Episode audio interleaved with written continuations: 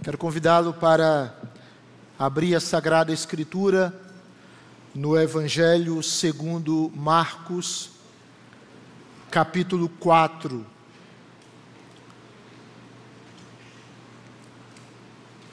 Nós iremos ler do verso 35 ao 41. Um texto que relata que Jesus acalma uma tempestade. Marcos 4, do verso 35 ao 41.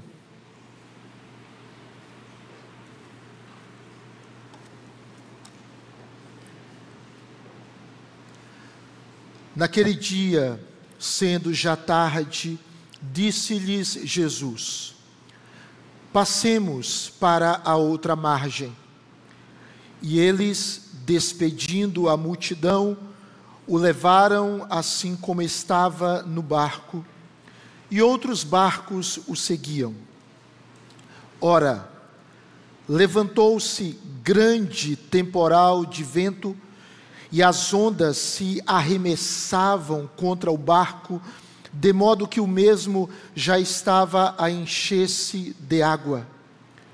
E Jesus estava na polpa, dormindo sobre o travesseiro.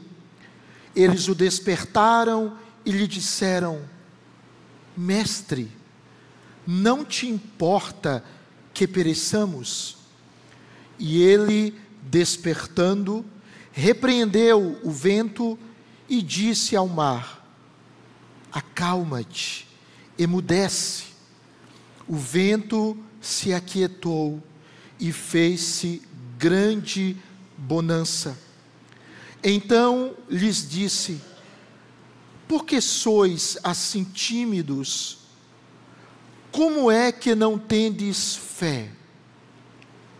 E eles, possuídos de grande temor, diziam uns aos outros: Quem é este que até o vento e o mar lhe obedecem?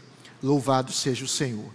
Deus querido, nós te agradecemos por esta manhã, pelo ajuntamento do teu povo neste lugar, pela tua palavra que é mais doce do que o mel e o destilado dos favos.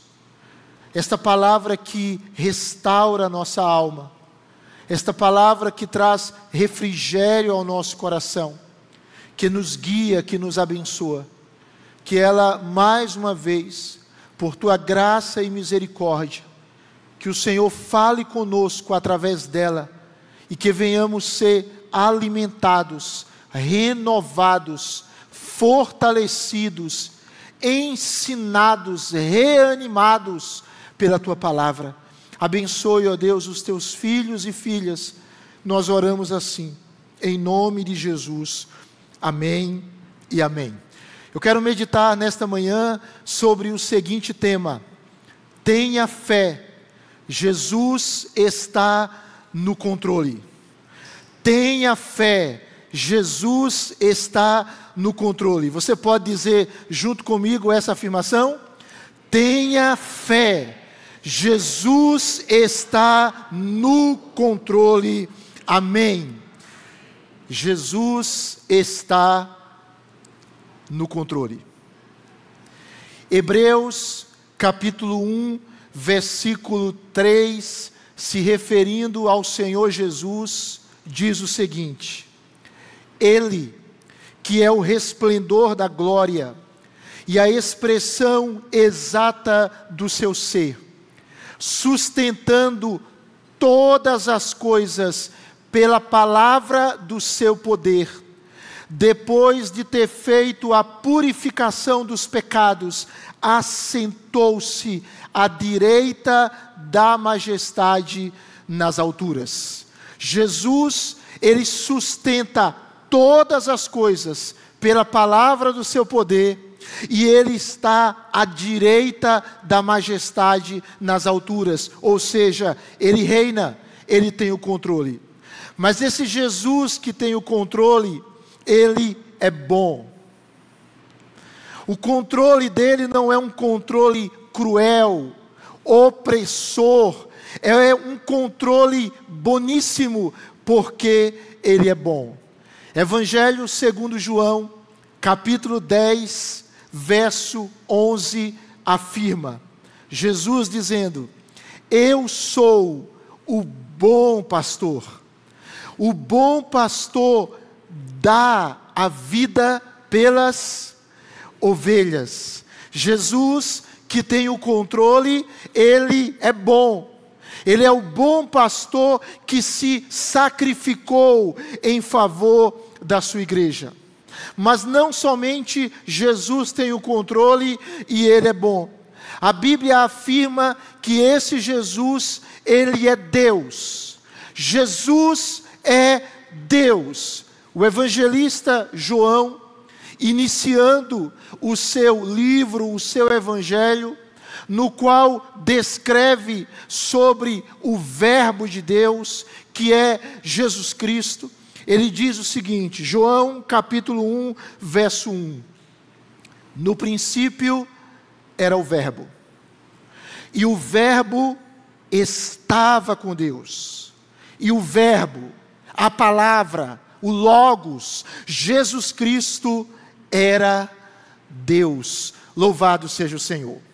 É muito comum nós ouvirmos e quem sabe alguns de nós falarmos aquela frase: Deus é bom o tempo todo, o tempo todo, Deus é bom. Isso virou um logo, um, um lema de muitos. Deus é bom o tempo todo.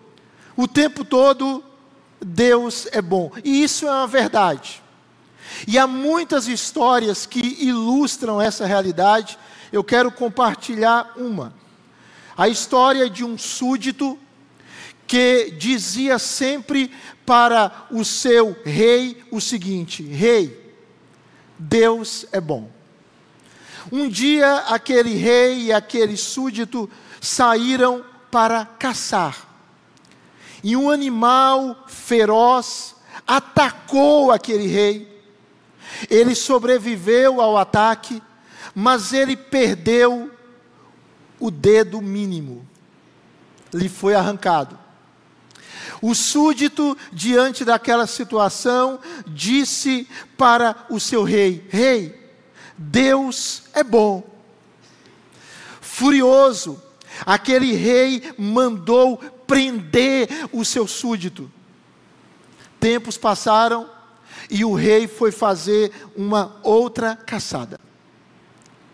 Por aquela ocasião, naquela caçada, aquele rei foi capturado por índios, antropófagos. E aqueles índios resolveram sacrificar o rei, matá-lo em oferenda para os seus deuses. Mas quando eles iriam fazer isso, eles perceberam um detalhe. O cacique observou que o rei, ele faltava um dedo mínimo. Ou seja, na perspectiva deles, aquele rei era imperfeito e o Deus não iria receber uma oferta imperfeita. E por causa da falta daquele dedo, o rei teve a sua vida poupada. O rei foi solto por aqueles índios. E imediatamente ele procurou o súdito que ele mandou prender e disse para ele: Meu súdito, verdadeiramente Deus é bom eu fui livrado da morte. Mas o rei continuou: Mas há uma dúvida. Sendo Deus bom, por que eu mandei você para a prisão? E o súdito respondeu: Bem, rei, porque se eu estivesse com você, com o Senhor, eu é que seria sacrificado, eu é que seria morto. O fato, amados irmãos, é que em todas as circunstâncias da nossa vida, e elas são várias, Deus é bom.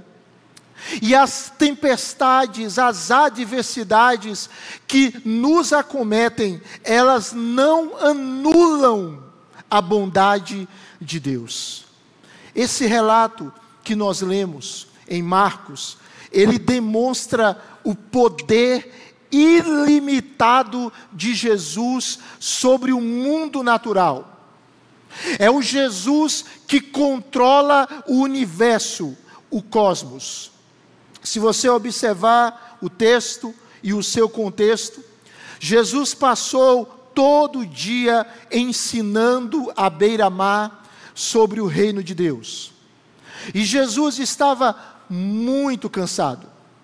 Ele e seus discípulos estavam na costa ocidental do mar da Galileia. E Jesus então queria que eles fossem para a costa oriental, em tese, um lugar com menos, menos pessoas. Ao final da tarde, Jesus dá uma ordem para os discípulos entrarem no barco e passarem para a outra margem, para a região de Gadara, dos Gadarenos. O texto diz que enquanto eles atravessavam naquele barco, Jesus, cansado, ele dorme. E uma tempestade grande surpreende os seus discípulos, e os seguidores de Jesus, apavorados, clamam ao Senhor. E a passagem diz que Jesus repreendeu o vento, o mar, e aqueles discípulos temerosos com a fúria dos ventos, eles se maravilham diante do poder de Jesus. Ah, o Mar da Galileia, irmãos, diz o comentarista William Barclay, ele era famoso, conhecido por suas tempestades. Na verdade, o Mar da Galileia era um lago, um lago de águas doces. Ele tinha 21 quilômetros de comprimento, de extensão. Ele tinha 8 quilômetros de largura, alguns colocam um pouco mais que isso e ele se situava a cerca de 213 metros aproximadamente abaixo do nível do mar Mediterrâneo. E aquele lago, ele era cercado de montanhas por três lados. E aquelas montanhas, elas tinham até 300 metros de altura. Então era um local muito suscetível a fortes temporais e tempestades. Tanto que, se você observar aí na sua Bíblia, verso de número 37, diz o texto que levantou-se grande temporal de vento. A palavra grega aqui nessa passagem, ela pode significar redemoinho. Ou seja, foi uma tempestade tão severa que ela assumiu proporções de um furacão. Isso ilustra algumas coisas. Isso ilustra que eu e você, nós não estamos imunes às adversidades. Que muitas vezes, as adversidades que nós enfrentamos, nós não esperamos. Não é isso, irmãos? É comum estar aparentemente tudo bem, e de repente, uma enfermidade se manifesta, um casamento entra em crise, um conflito inicia, um emprego é perdido, um acidente acontece. As adversidades, elas têm essa característica, elas muitas vezes nos pegam a, a, de surpresa. E elas também são perigosas. Não apenas por aquilo que pode acontecer conosco externamente, mas por aquilo que ela pode nos marcar internamente, por aquilo que ela pode gerar no nosso coração. Se você lê o texto paralelo a esse, Mateus 8, 24, diz que aquele barco com Jesus e os discípulos era varrido pelas ondas. O texto que lemos, Marcos 4, verso 37, diz que se levantou grande temporal de vento e as ondas se arremessavam contra o barco, de modo que o mesmo estava a encher-se de água. Lucas também relata esse evento. E no capítulo 8, versículo 23, ele diz que sobreveio uma tempestade de vento no lago, correndo eles o perigo de só sobrar ou de afundar. O que é que isso nos mostra? Que assim como essa tempestade que os discípulos enfrentaram, as adversidades da vida, elas também nos ameaçam. Muitas vezes, irmãos, nós enfrentamos situações e nós temos a clara sensação que elas são maiores do que nós, não é verdade? E a gente diz: Deus, eu não dou conta. Deus, eu não consigo resolver isso. Senhor, isto é muito maior do que eu posso lidar. Agora perceba o seguinte: aqueles homens, aqueles discípulos, eles estavam fazendo o que quando eles enfrentaram essa tempestade tão perigosa, tão ameaçadora? Eles estavam servindo a Jesus. Eles estavam obedecendo a Jesus. Eles não estavam vivendo na impiedade, na incredulidade, no mundanismo, eles estavam no seu dever, seguindo ao Mestre, testemunhando do amor do seu Senhor. Eles amavam a Jesus, eles não se envergonhavam do Senhor Jesus. Eles haviam abandonado tudo por amor a Jesus. Eles estavam no caminho, mas mesmo no caminho, eles foram jogados de um lado para outro por uma tempestade, correndo o risco de submergir. Assim também é a nossa vida. O fato da gente servir a Deus não vai deixar a gente imune às adversidades. Às vezes é comum algumas pessoas diante de uma má notícia, chegarem para Deus e dizerem: Deus, por quê? Deus, por quê? Deus, por que a perda desse ente querido? Deus, por que essa dificuldade no emprego? Deus, por que aquele membro da minha família não te serve mais? Deus, por que esta enfermidade? Deus, por que essa crise? Deus, por que esse problema que se avoluma e nunca passa? Por que, irmãos? Porque Deus nos oferece perdão, sim, perdão gratuito e pleno. Deus nos absolve Deus derrama a sua graça continuamente sobre nós. Deus vai nos levar à glória final. O Senhor nos prometeu tudo isso. Mas Jesus nunca prometeu a você e a mim que nós não teríamos aflições. Ele disse o contrário. Em João 16, 33, ele disse: No mundo passais por aflições, mas tenham bom ânimo, eu venci o mundo. Veja bem, irmãos, Jesus diz J.C. Riley, ele nos ama muitíssimo para nos prometer tal coisa. Ele não promete para nós que nós não teremos aflições, mas ele diz para nós: tenha bom ânimo. Por quê?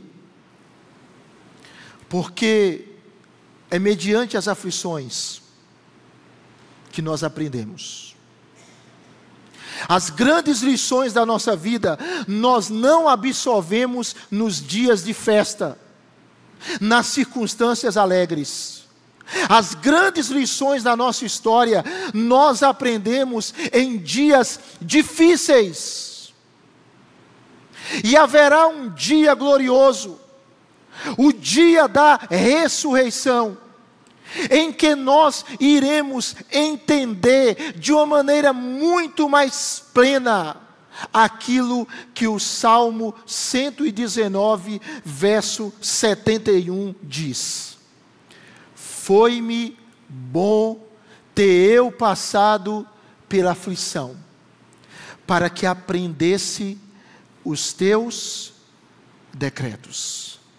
É em meio às aflições que Deus nos ensina, que Deus nos molda, que Deus nos prepara para a eternidade, que o brilho, que a luz de Jesus vai sendo refletida em nossa vida, em meio às aflições. Então veja, diante das adversidades, eu e você oremos, peçamos livramento, peçamos a, a, proteção do Senhor, mas também peçamos, Deus, o que, que o Senhor quer nos ensinar? O que o Senhor quer fazer em mim mediante isso?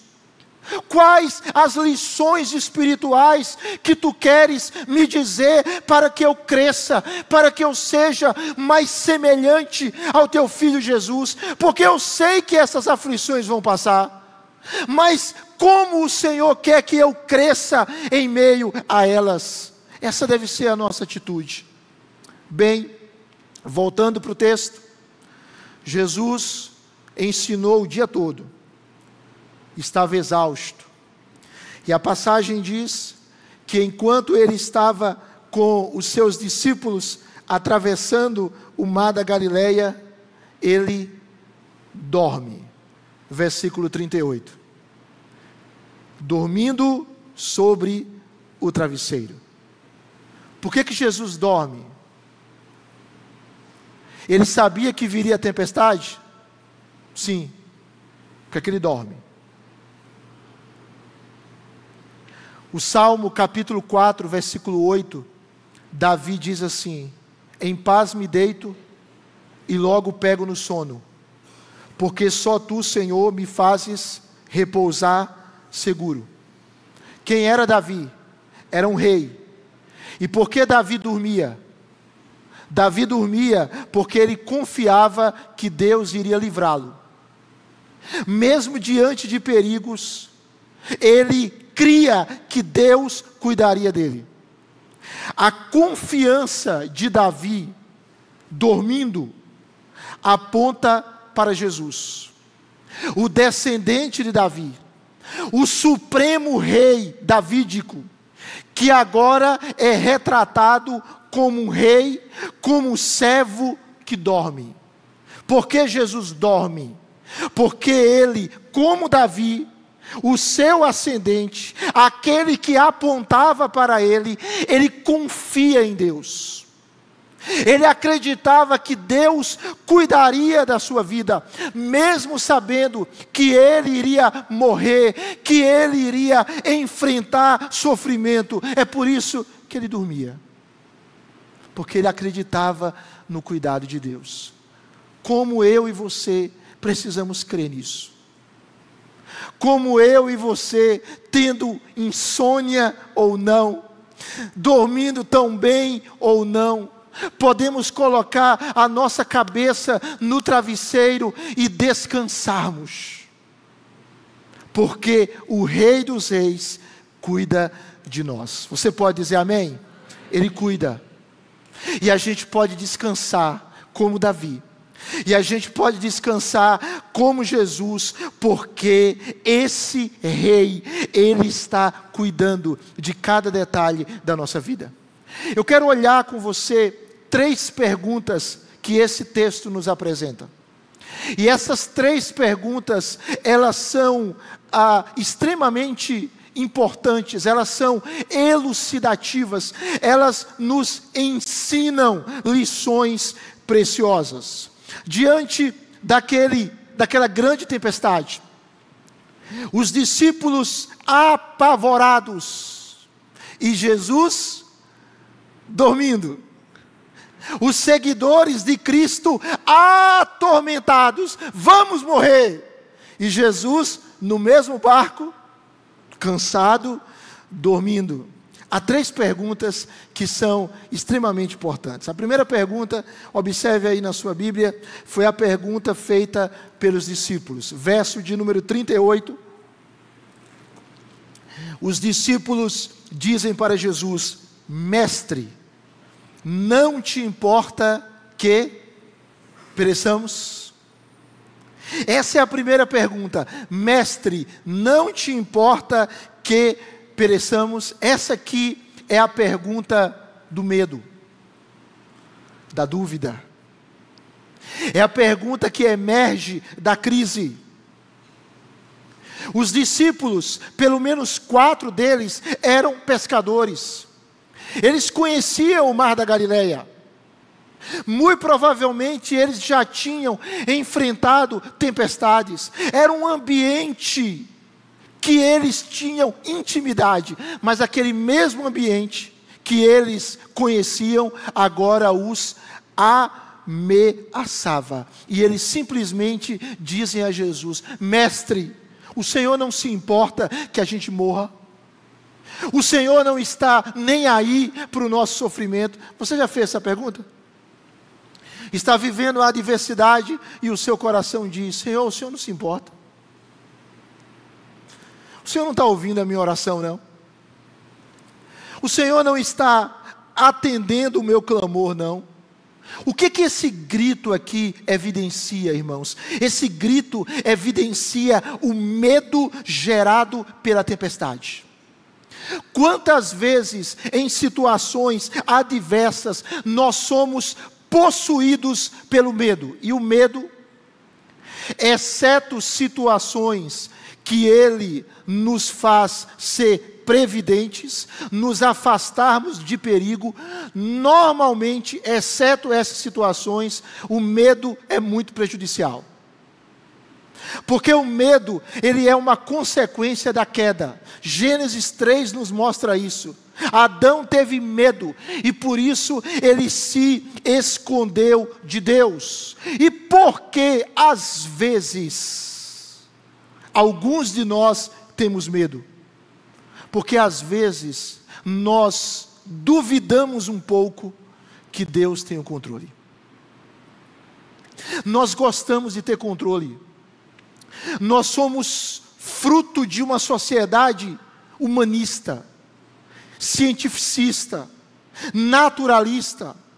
Uma sociedade que exalta o homem e que acha que o homem vai ter soluções para os seus problemas. Há ideologias políticas que afirmam exatamente isso que tiram a salvação do Redentor, de Jesus, e apresentam o homem como personagem principal da história e como aquele que vai redimir a humanidade através de políticas públicas. O marxismo, por exemplo, faz isso. O Salvador não é Jesus, o Salvador é o próprio homem. É Ele quem resolve os seus problemas. Então, nós vivemos em um contexto em que as pessoas acham e querem ter o controle. Mas o medo, ele vem exatamente diante do fato óbvio que nós não temos controle. E às vezes há pessoas que até duvidam que Deus esteja no controle. Então, essa primeira pergunta evidencia o medo, o pavor, o terror. O que é que lhe amedronta, meu irmão, minha irmã? Quais os seus medos? Mas há uma segunda pergunta. E a segunda pergunta está no verso 40. E ela foi feita por Jesus Cristo. E Jesus diz para aqueles discípulos: observe aí, por favor. Porque sois assim tímidos? Como é que não tendes fé. Aqueles discípulos, diante das adversidades, eles falharam no teste prático da fé. Por quê? Porque ao invés de confiarem, a sua fé foi deficiente. Ao invés deles acreditarem, eles tiveram medo. E há um comentarista chamado Bruce Barton que diz que a expressão aí utilizada por Jesus significa medo covarde. Ou seja, os discípulos que já tinham visto Jesus fazer grandes obras, eles foram tomados de um medo covarde e eles agiram covardemente quando eles deveriam confiar no Senhor.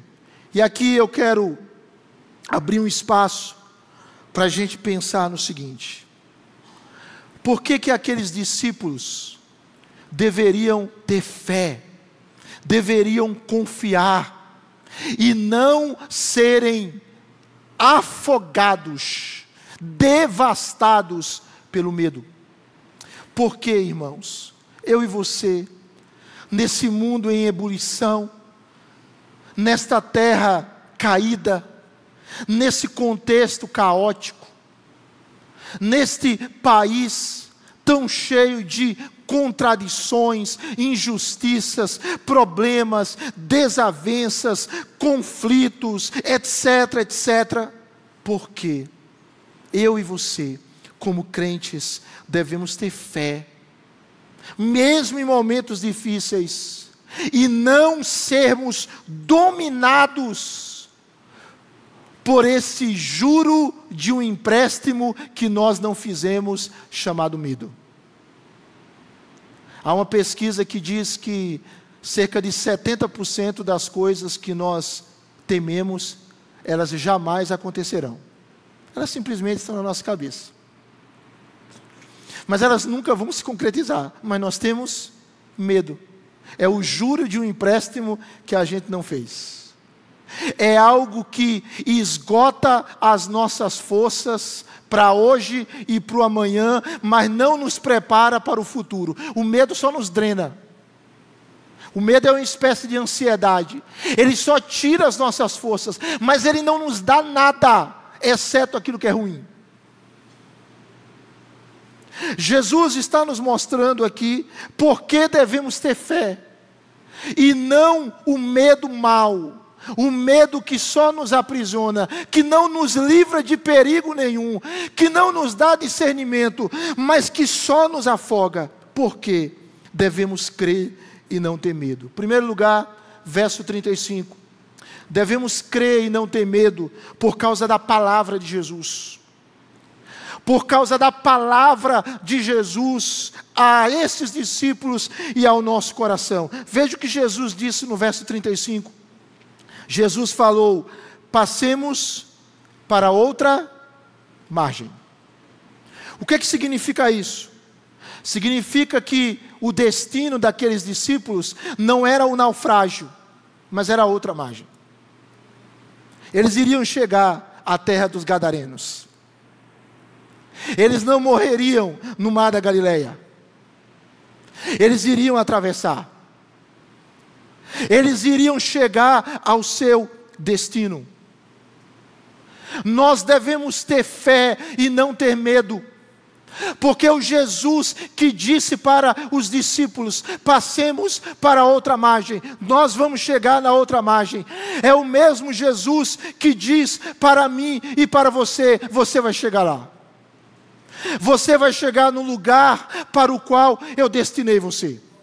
Você vai chegar no novo céu e na nova terra. Pode haver tempestade, pode haver temporal, pode haver lutas, pode haver desavenças, pode haver problemas, mas você não vai se afogar na desgraça. Você vai chegar no destino que eu tenho para a sua vida.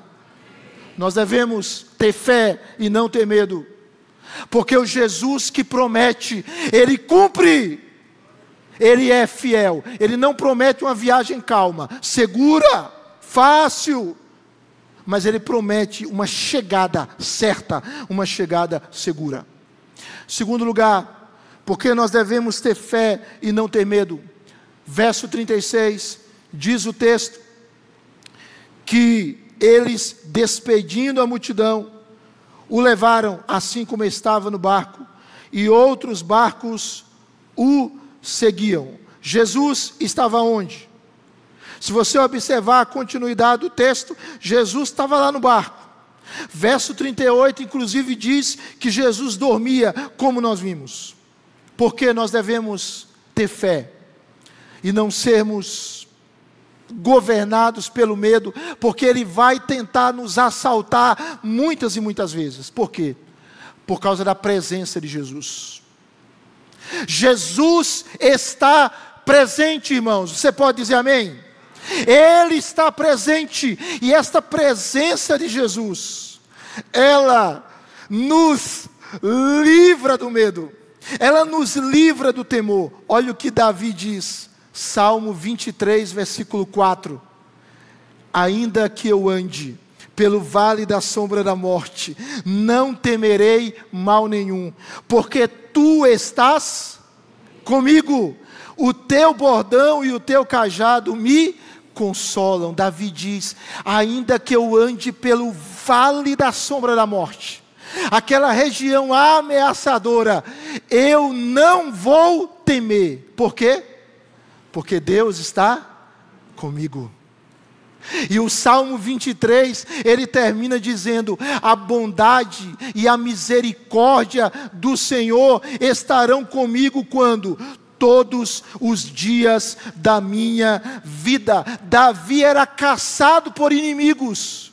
Mas agora ele diz: a bondade e a misericórdia certamente me seguirão todos os dias da minha vida. Deus é presente, irmãos. Você pode dizer amém? Ele é presente. Isaías declara isso em nome do Senhor Isaías 43, 1 e 2, e diz o seguinte: Isaías 43, 1 e 2. Mas agora, assim diz o Senhor que te criou, ó Jacó, e que te formou, ó Israel: Não temas, porque eu te remi, chamei-te pelo teu nome, tu és meu. Quando passares pelas águas, eu serei contigo. Quando pelos rios, eles não te submergirão. Quando passares pelo fogo, não te queimarás, nem a chama arderá em ti. Ele é o Deus presente. A gente passa pelo fogo, a gente passa pela água, a gente atravessa a adversidade, mas Ele atravessa com a gente. Ele está conosco, Ele está conosco, Ele não se ausenta. Jesus disse lá em Mateus 21, 20: Eis que estou convosco todos os dias.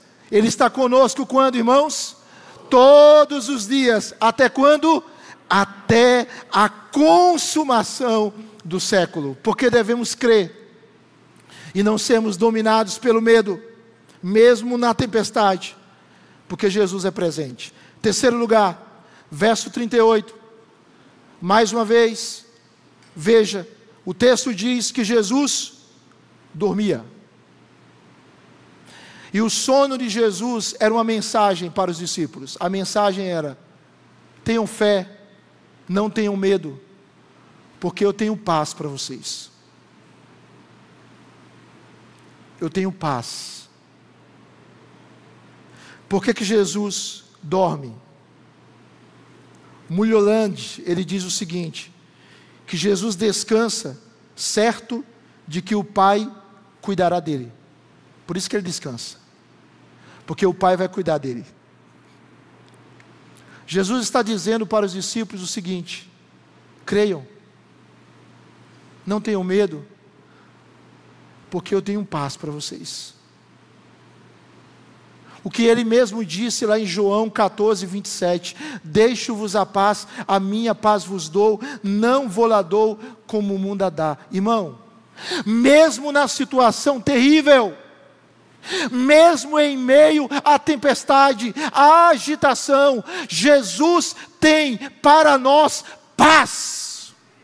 Você pode enfrentar uma tormenta muito grande, há aflições por fora, há angústias por dentro, mas Jesus, pelo seu Espírito, lhe oferece paz. É uma paz sobrenatural, é uma paz maravilhosa. É a paz com Deus, mas é a paz de Deus, é a paz que Paulo afirma em Filipenses 4:7, que excede a todo o entendimento.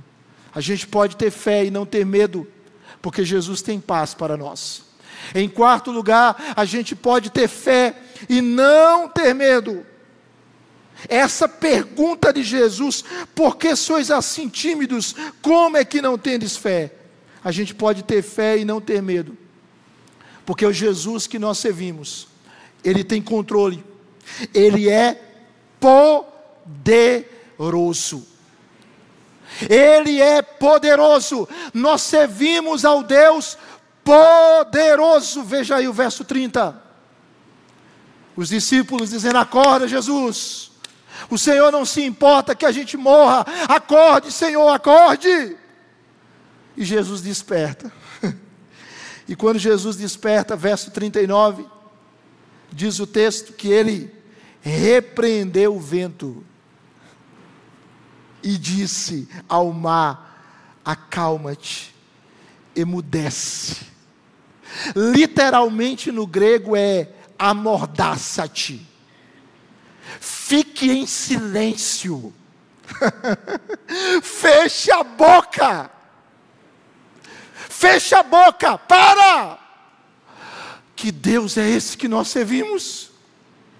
O Deus que fala com o vento, o Deus que fala com o mar, o Deus que repreende o vento, o Deus que ordena o mar. Irmãos, Normalmente, tempestades diminuem vagarosamente, mas quando o Criador dá ordem, os elementos naturais da tempestade cessam e cessam imediatamente. O texto diz, verso 39, o vento se o quê? Se aquietou e fez o que, irmãos? Grande bonança. Por quê? porque aquele que estava no barco é o Criador da natureza. Aquele que estava no barco é aquele que controla o universo. Aquele que estava no barco é aquele que domina a natureza. A natureza ouve a sua voz e o obedecem. O vento é repreendido, o mar se aquieta, se emudece. Adolf Paul, ele diz o seguinte: Não temos mais Jesus adormecido no rugido da tempestade, mas a tempestade adormecida aos pés do Senhor que dera a ordem. Note bem, meu irmão. O Jesus que você e eu servimos, ele tem poder para fazer cessar a tempestade. Você pode dizer amém? Ele tem poder para atacar o problema que te ataca, para repreender o vento que vem contra você. Ele tem poder para, numa só palavra, repreender toda a crise. Se ele quiser fazer, ele vai fazer. Ele pode fazer agora. Enquanto você está nesse culto, um problema, uma luta, uma adversidade que você vive há dias, há semanas, há meses, há anos, se o Senhor quiser, com uma só palavra, isso some agora. Se o Senhor quiser, o perdido é salvo, o enfermo é curado, a porta é aberta, a crise vai embora. Jesus é todo-poderoso, porque Ele é Deus. E você pode ter fé e não ter medo, porque você não serve um pigmeu, você não serve um ídolo, você serve a El Shaddai, aquele que tem todo o poder. Então creia. Seja qual for a tempestade, creia. Seja qual for a luta, creia. O Senhor é o nosso defensor, o nosso escudo. Não precisamos temer. Mas eu caminho para o final. Terceira pergunta, verso 41. Essa é a pergunta dos discípulos, novamente. E eles dizem o seguinte: Quem é este que até o vento e o mar lhe obedecem. Aqueles discípulos estavam cheios de medo da tempestade. Mas o texto diz agora no verso 41 que eles estão possuídos de um outro medo. De um grande temor. Agora, não era o medo de serem atingidos pela tempestade, era uma reverência ao poder sobrenatural que Jesus mostrou. Havia algo mais aterrorizante, entre aspas, do que ter uma tempestade do lado de fora do barco. Era ter Deus que controla a tempestade dentro do barco. E aquele medo e aquela falta de fé vem à tona, porque parece-me que eles não tinham uma visão clara a respeito de Jesus ainda. Tanto que eles dizem: quem é este?